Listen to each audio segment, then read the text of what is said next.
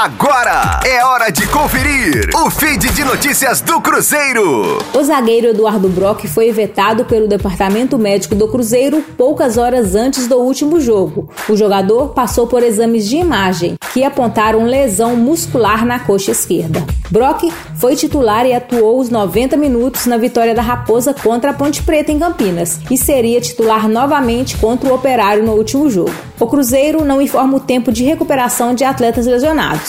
No entanto, a previsão é de que Eduardo Brock fique de fora dos próximos três jogos do time celeste, pelo menos.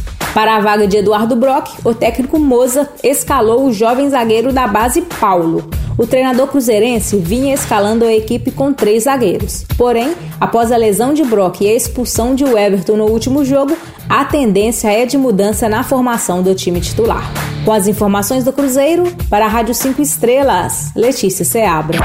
Fique aí! Daqui a pouco tem mais notícias do Cruzeiro. Aqui, Rádio 5 Estrelas.